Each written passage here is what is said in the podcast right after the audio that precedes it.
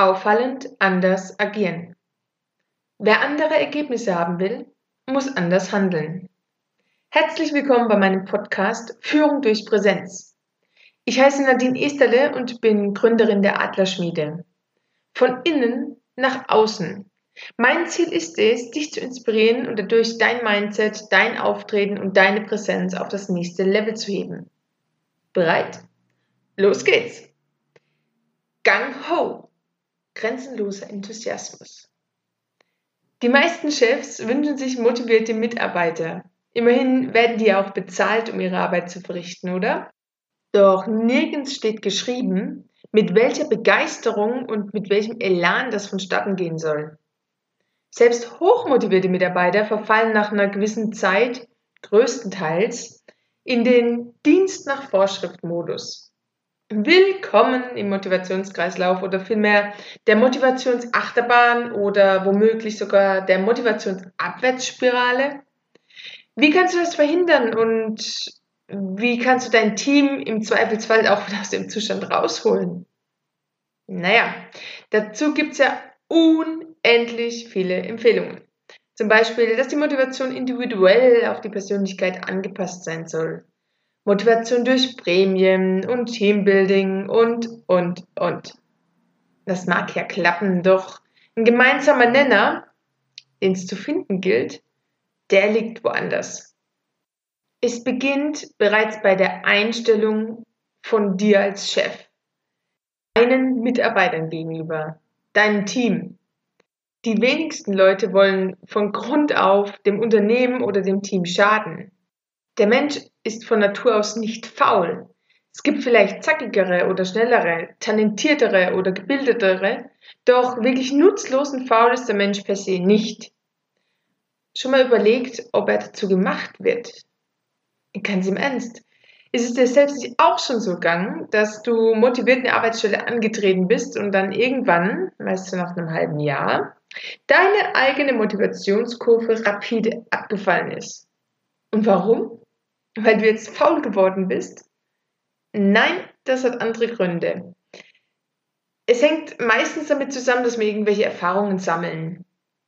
Dir wird bewusst, dass dein Einsatz nicht auf fruchtbaren Boden fällt, Hindernisse oder die Vorstellungen gehen einfach auseinander, die geforderten Ziele gehen auseinander, um nur ein paar Punkte zu nennen. Aber zurück. Was kannst du für dein Team oder deine Angestellten tun, wo soll die Motivation denn herkommen? Gang ho. Das bedeutet grenzenloser Enthusiasmus, Energie und Hingabe. Na, hört sich schon ein bisschen verrückt an, ich gebe es zu. Aber dahinter verbirgt sich Folgendes, nämlich Begriffe wie Sinn, Werte, Selbstbestimmung und Anerkennung. Kurz, eine Gang-Ho-Mentalität. Das Gang-Ho-Prinzip habe ich durch das Buch von Ken Blanchard und Sheldon Bowles kennengelernt und es hat mich inspiriert, dass ich dir heute davon berichten will. Also los. Es gibt unterschiedliche Arten von Motivation. Einmal die von außen, die extrinsische, und die von innen, die intrinsische. Welche Motivation ist wohl nachhaltiger?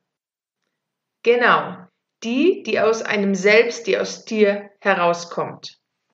Denn wenn du wirklich was willst, weißt wahrscheinlich aus eigener Erfahrung, dann kannst du ganze Bäume versetzen, wenn es sein muss. Oder? Grundsätzlich ist es einfach so, dass Menschen motiviert sind, wenn sie etwas Sinnvolles und Lohnenswertes tun oder das als das erachten. Du nix jetzt wahrscheinlich innerlich. Doch wie sieht es in der Realität aus? Wie sehr fühlen sich Menschen mit ihrer Arbeit verbunden oder der sogar verpflichtet?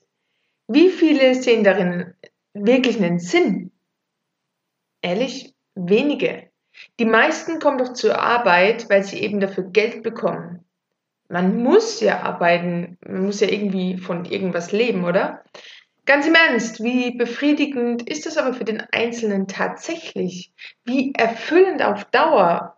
Und macht das zufrieden? Okay, also es muss ein Sinn her. Doch wie? Wie kannst du Sinn stiften? Na, es geht erstmal bei dir selbst los. Wie siehst du denn dein Team? Siehst du dein Team tatsächlich als Team oder als deine Mitarbeiter. Verwendet ihr den Begriff Team? Seid ihr eine Einheit? Da fängt es schon an. Erstes Gang-Ho-Prinzip. Mach's wie die Einhörnchen. Schon mal Einhörnchen beobachtet, wenn sie im Frühjahr und im Sommer ihre Vorräte auffüllen? Umtriebig rennen sie umher, stopfen sich die Backen voll und los. Sie haben ihre Arbeit einen Sinn. Und nicht nur das, alle verfolgen den gleichen, nämlich Futter sammeln für die kalte Jahreszeit. Sinnvolle Arbeit. Und keiner steht daneben und ermahnt die Eichhörnchen zur Arbeit. Die machen das einfach. Zugegeben, wir sind jetzt keine Eichhörnchen und es ist nicht wirklich immer einfach, den Sinn in der Arbeit zu erkennen. Nehmen wir doch mal den Tellerwäscher als ganz banales Beispiel. Auf den ersten Blick eine nicht wirklich sinnvolle Arbeit. Doch, es macht einen Unterschied, ob du denkst, du wäschst eben Teller ab oder ob du denkst, dass du durch das Waschen deiner Teller die ausreichende Hygiene herstellst und dadurch einfach weniger Menschen krank werden durch mögliche Verunreinigungen. Und nicht nur das, Sinn schafft auch Selbstwert. Wer möchte denn schon was machen, wo er keinen Wert darin erkennt?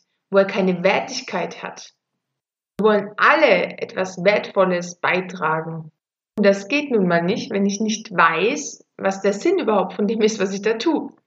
Wenn dem nicht so ist, dann mache ich eben meinen Job und zwar genau in dem Maße, dass es reicht, um meine Arbeit auch zu behalten, dass es reicht, dass ich eben jeden Monat meine Kohle bekomme.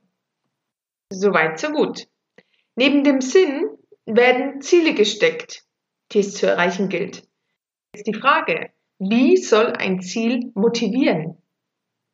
Zunächst vielleicht schon, doch sind es mehr auferlegte Vorgaben. Aus eigener Erfahrung kenne ich das. Da gab es sogar ganze Meetings und es wurden die Jahresziele verbreitet. Und hey, in dem Moment, in dem Abend haben die auch echt gefruchtet. Wir waren richtig angezündet damals. Doch wie lange hat das gehalten? Vergleichst du das mal, wenn du dir privaten Ziel setzt? sei es im Sport oder bei der Ernährung oder sonst wo, ja, was passiert dann in dir? Und die Frage ist, geht es dann um das Ziel selbst oder um das, was dahinter steckt? Nämlich das Gefühl, das du hast, wenn du Sport gemacht hast, dass du was für dich getan hast, vielleicht auch die Anerkennung von außen, das gute Gefühl, wenn du in den Spiegel guckst und, und, und. Wie viel Commitment findet bei geäußerten Zielen vom Management statt. So wirklich. Wie oft hast du es schon selbst versucht oder erlebt, dass Ziele gesteckt wurden?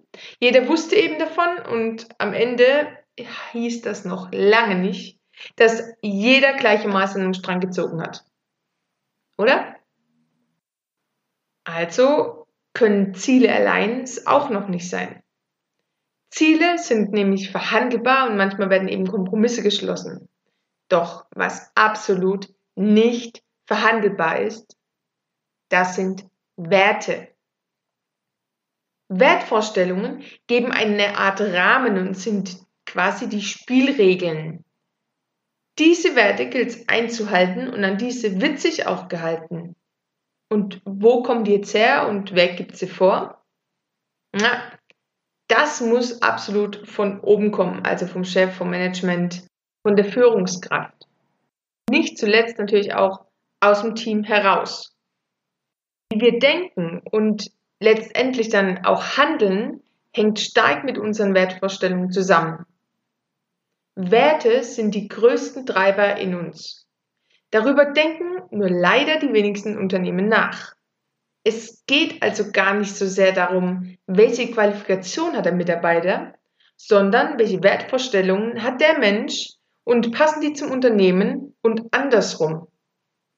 Wobei ich nochmal erwähnen will, dass ich von vorgelebten Werten spreche und nicht von eingestaunten Leitbildern, die irgendwann mal an die Wand gehängt wurde, weil sich irgendjemand gedacht hat, es wäre sinnvoll.